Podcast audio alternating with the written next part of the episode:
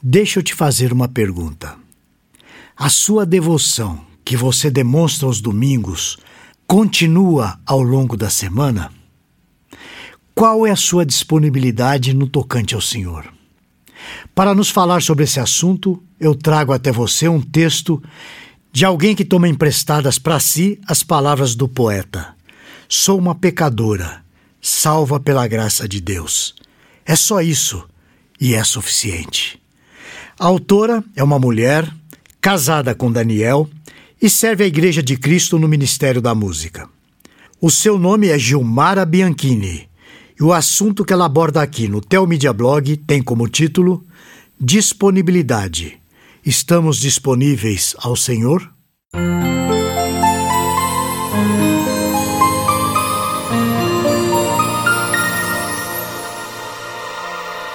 Nós costumamos cantar músicas de consagração a Deus aos domingos.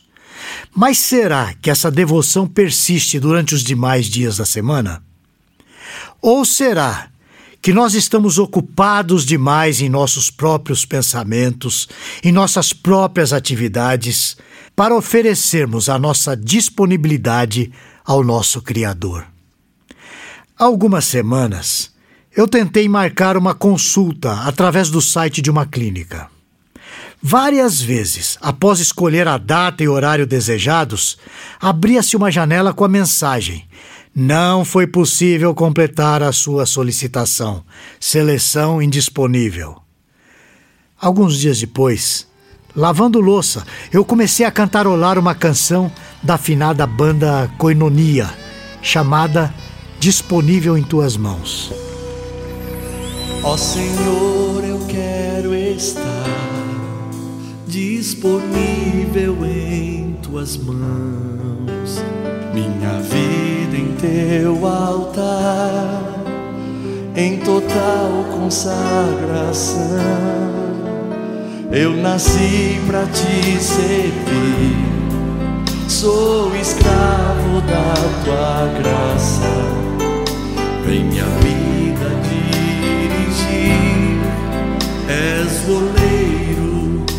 sou barro em tuas mãos. Mais tarde, eu ouvi meu marido ao telefone perguntando a um colega qual era a disponibilidade dele para marcarem uma reunião. Eu achei graça nessas ligações que o cérebro da gente faz de vez em quando, indo e voltando no tempo, mesclando palavras, criando conexões. Aprofundei um pouco mais o raciocínio, pensando como Deus nos ensina através das coisas mais banais do nosso cotidiano.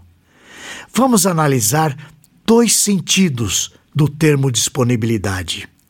Primeiro, temos o sentido que diz respeito a um espaço vazio. Em seguida, temos o que se refere a algo ou alguém estar desimpedido, sem bloqueios e pronto para alguma tarefa. Podemos imaginar um imóvel sem moradores nem móveis, apto para ser alugado ou vendido imediatamente, por exemplo. É um lugar livre, adaptável às necessidades do futuro residente passível de uma decoração de acordo com os gostos pessoais, moldável. De forma semelhante, podemos cogitar que um amigo precise de uma carona para o aeroporto.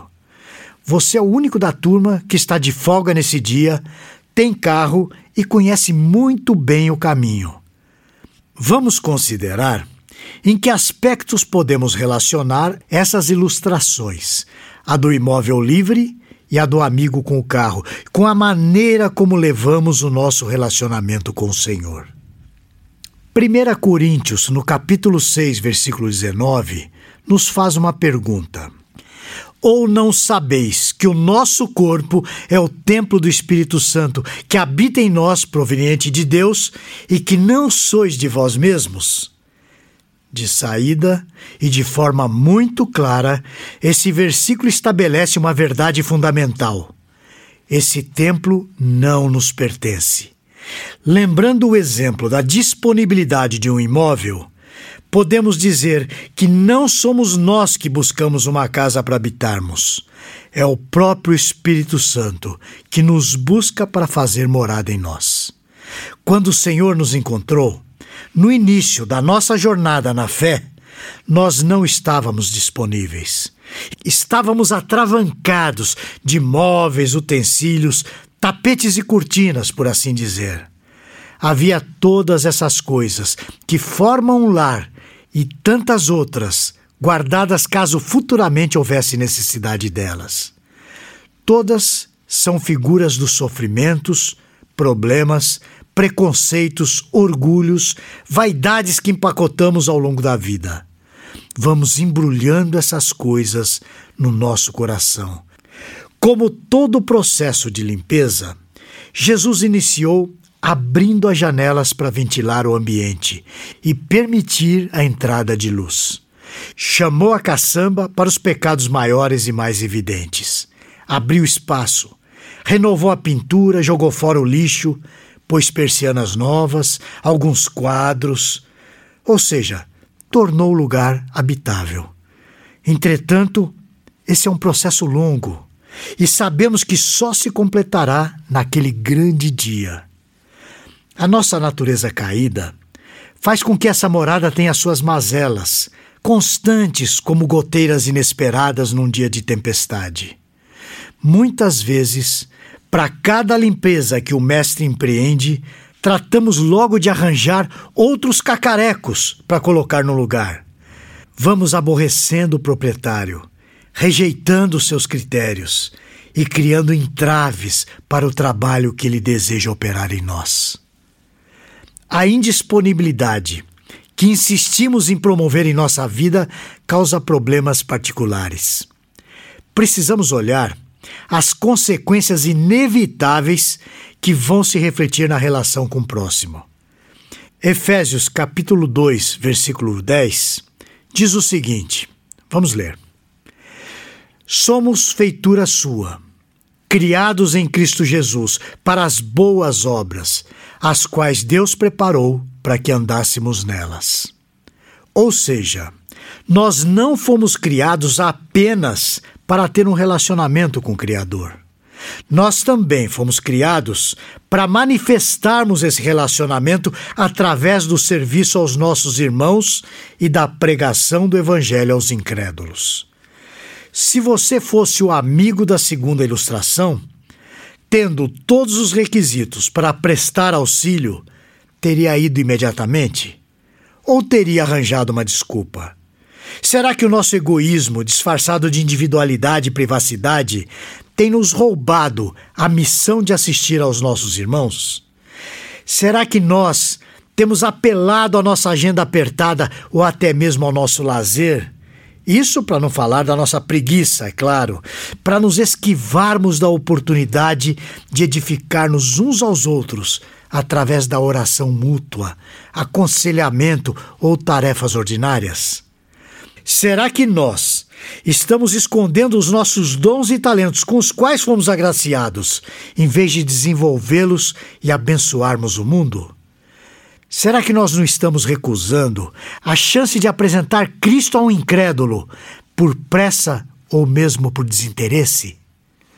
A palavra nos ajuda, então, a percebermos que nós não criamos a nós mesmos, mas que nós fomos criados. Nós não pertencemos a nós mesmos, mas nós somos do Senhor. Nós não existimos para viver de maneira autocentrada, mas para colaborarmos na obra de Deus no mundo. Apesar de regenerados, ainda não nos livramos completamente das distorções que o pecado nos causou. Portanto, às vezes, nós agimos como se nós mesmos fôssemos os nossos próprios donos. Ou seja, chutamos o balde e fazemos birra e dizemos: vou fazer o que eu quero. Nunca é dessa maneira caricata, é claro. Afinal, nosso coração enganoso é muito astuto.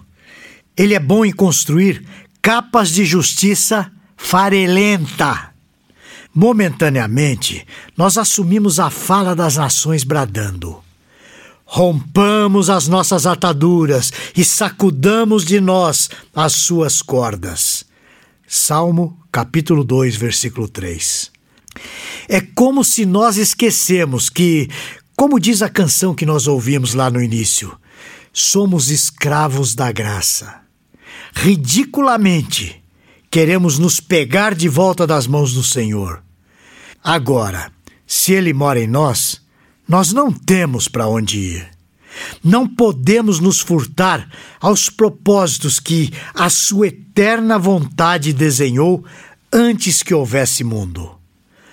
Não precisamos de argumento melhor do que o de termos sido comprados por alto preço, de que o nosso viver é Cristo. Os cristãos que se empenham em sua santificação podem, pela graça divina, enxergar a segurança, o propósito e a bênção que residem em viver intencionalmente a disponibilidade ao Senhor, às suas ordens, ao seu serviço, lembrando todas as premissas todos os dias. Para terminarmos, eu quero dizer que na Telmídia há um desenho animado para crianças que pertence à série Heróis da Fé, que conta a história do missionário Jim Elliot, que foi morto pelos indígenas que ele tentava evangelizar.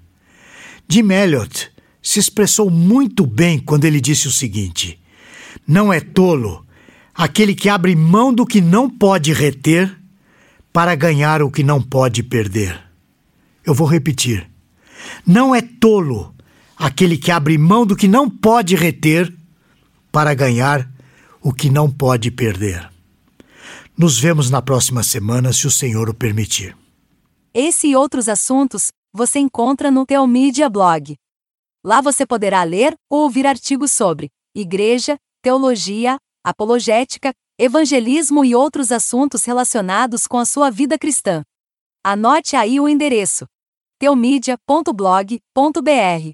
Conheça também o Teomídia Cast, presente nos principais aplicativos de podcast para o seu celular. E finalmente, você precisa conhecer a Teomídia, a plataforma de vídeos cristãos por assinatura. E agora com uma novidade: você pode fazer a sua assinatura de graça. É isso mesmo, basta digitar teomídia.com. E lembre-se, Teomídia, conteúdo cristão para o seu crescimento espiritual. Você assiste, quando quiser, onde quiser